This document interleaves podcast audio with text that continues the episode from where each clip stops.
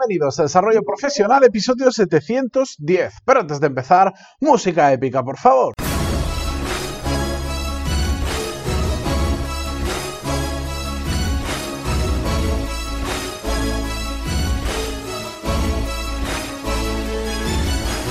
buenos días a todos y bienvenidos a Desarrollo Profesional, el podcast donde hablamos sobre todas las técnicas, habilidades, estrategias y trucos necesarios para mejorar cada día en nuestro trabajo.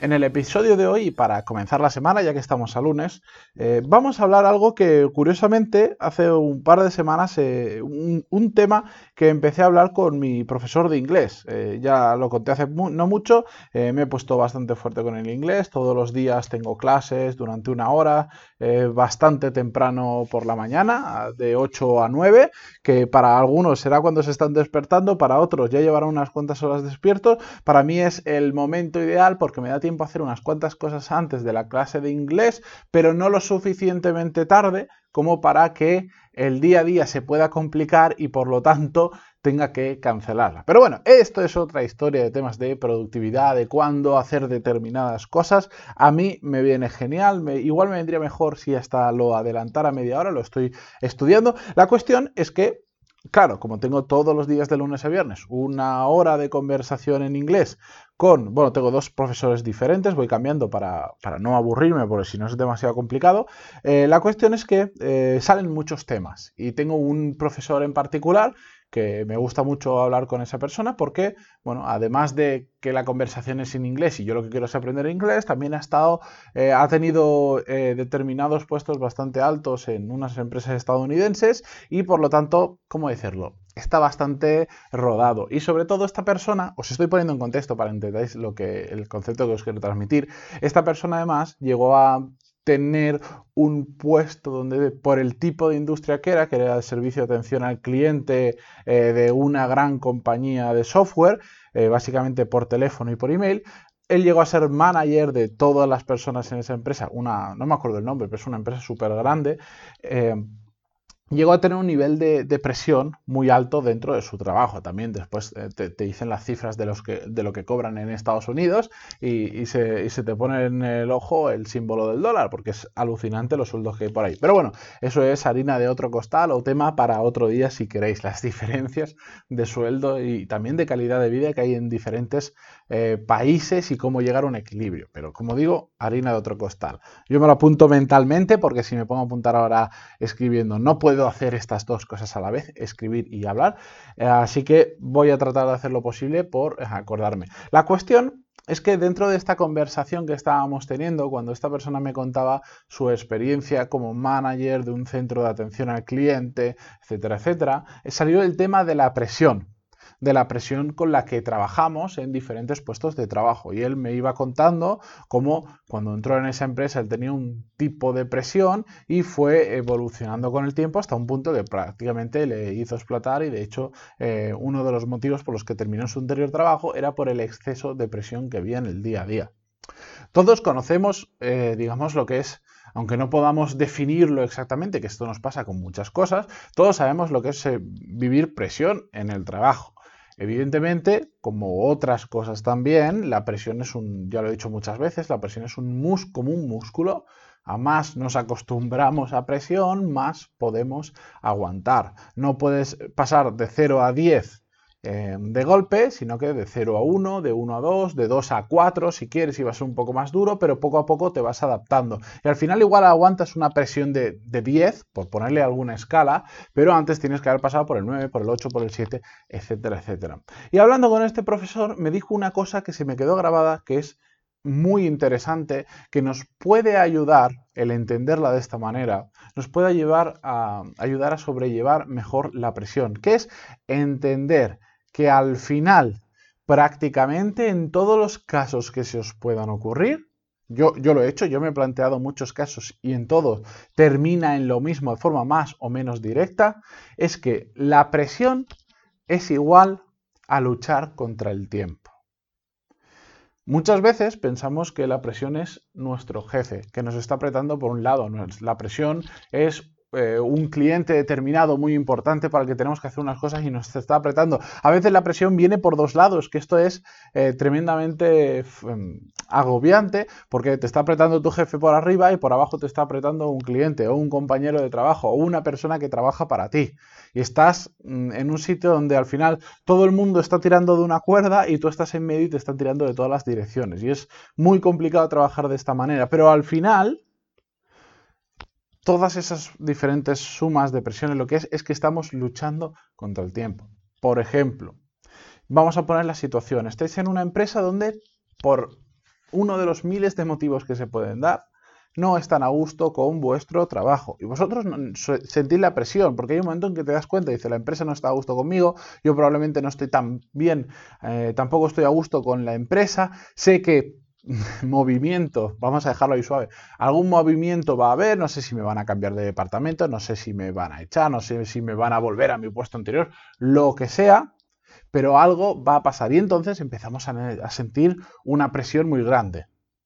Una presión que no deja de ser otra cosa que luchar contra el tiempo, ante una situación que si no la revertimos va a ser inevitable, pero no sabemos si va a ser mañana, va a ser la semana que viene, el mes que viene o el año que viene, que va a ser que nos muevan de la empresa, ya sea salir o dentro de la propia empresa. Entonces, todo lo que tenemos que hacer es luchar contra ese tiempo. ¿Cómo? Bueno, pues haciendo que se alargue, es decir, trabajando mejor y intentando investigar si cuadramos mejor en otra parte de la empresa, lo que sea que tengamos que hacer para revertir esa situación. Pero el problema que se genera por, bueno, pues imaginar un malentendido con la empresa o que no terminamos de cuadrar con ella, realmente estamos luchando contra el tiempo, contra el tiempo que nos va a tocar irnos o el tiempo que nos va a tocar movernos. Y esto, si a cualquier situación que vosotros sentáis ahora de presión le dais una vuelta, os vais a dar cuenta que es luchar contra el tiempo. Por ejemplo, tenemos un cliente que nos está apretando mucho porque no ve resultados, etcétera, etcétera. Al final, estamos luchando contra el tiempo porque necesitamos darle resultados lo más rápido posible para que ese cliente esté a gusto, para que vea que estamos trabajando bien, etcétera, etcétera. Volvemos a luchar contra el tiempo. Cada vez que hacemos un proyecto y marcamos una fecha límite, aquí es muy evidente que estamos haciendo luchar contra el tiempo. Tal día tengo que terminar este proyecto, voy bien, voy mal, lo que sea, pero lucho contra el tiempo para conseguir esa fecha o incluso reducirla o, si ya sé que me voy a pasar, pasarme lo menos posible. Estamos bajo presión, estamos luchando contra el tiempo. Y así, prácticamente cualquier caso que se os pueda, que os, os podáis imaginar cuando tenemos problemas financieros, imaginaros, porque vamos muy justo, llegamos muy justo a fin de mes, o lo que suele pasar también, hemos tenido un imprevisto muy grande, esos ahorros que teníamos guardados han desaparecido y notamos una presión dentro de nosotros, aunque la, la parte laboral esté solucionada, porque si tenemos un trabajo, un trabajo donde rendimos bien, hay una presión. ¿Por qué? Porque al final final del mes tienes que pagar un alquiler, una hipoteca, unos gastos del coche, ese imprevisto que ha venido, lo que sea. Y cuando tú ves que en tu cuenta queda poco dinero o mucho menos de lo que te gustaría, al final eso te genera presión. ¿Pero por qué? Porque estás luchando contra el tiempo, estás pensando, como tenga otro imprevisto económico, ¿qué hago? Dentro de X meses me voy a quedar, por ejemplo, sin dinero. Voy a tener que cambiarme el coche y si me tengo que cambiar el coche voy a tener que pagar una cuota de no sé cuánto y no voy a llegar y me voy a fundir los ahorros en 7 meses, por ejemplo. Estamos luchando contra el tiempo y eso nos está generando una presión. Y todo esto porque es interesante entenderlo. ¿Qué cambia? Pues yo sé que ahora siempre hay alguien que me después me pregunta, ya, pero es que, mm, y eso, eh, el entenderlo de esa manera, ¿qué va a cambiar?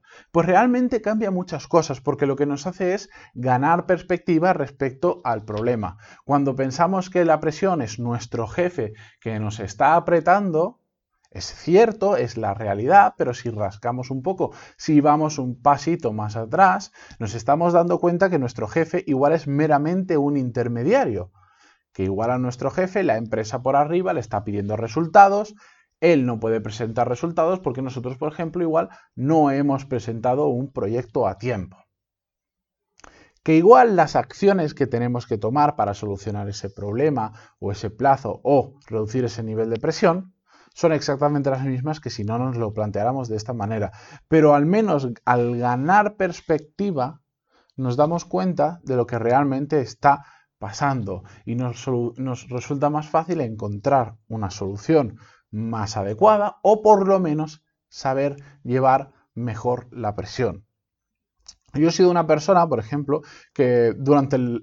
Eh, es curioso porque durante la época de la universidad sentía más presión o me agobiaba más con la presión que ahora, cuando realmente ahora en cada cosa que hago me estoy jugando mucho más que cuando iba a la universidad, porque cuando iba a la universidad realmente la presión que era terminar en cinco años en lugar de seis, sacar más o menos mejores o peores notas. Eso, a ver, en ese momento sí que era presión, pero realmente, comparado con el nivel de, estrés, de fechas y tal que llevo ahora, mm, no es nada, es ni una, ni una, vigésima parte del nivel de presión que puedo sentir ahora en determinados momentos de, mi, de mi, vida profesional.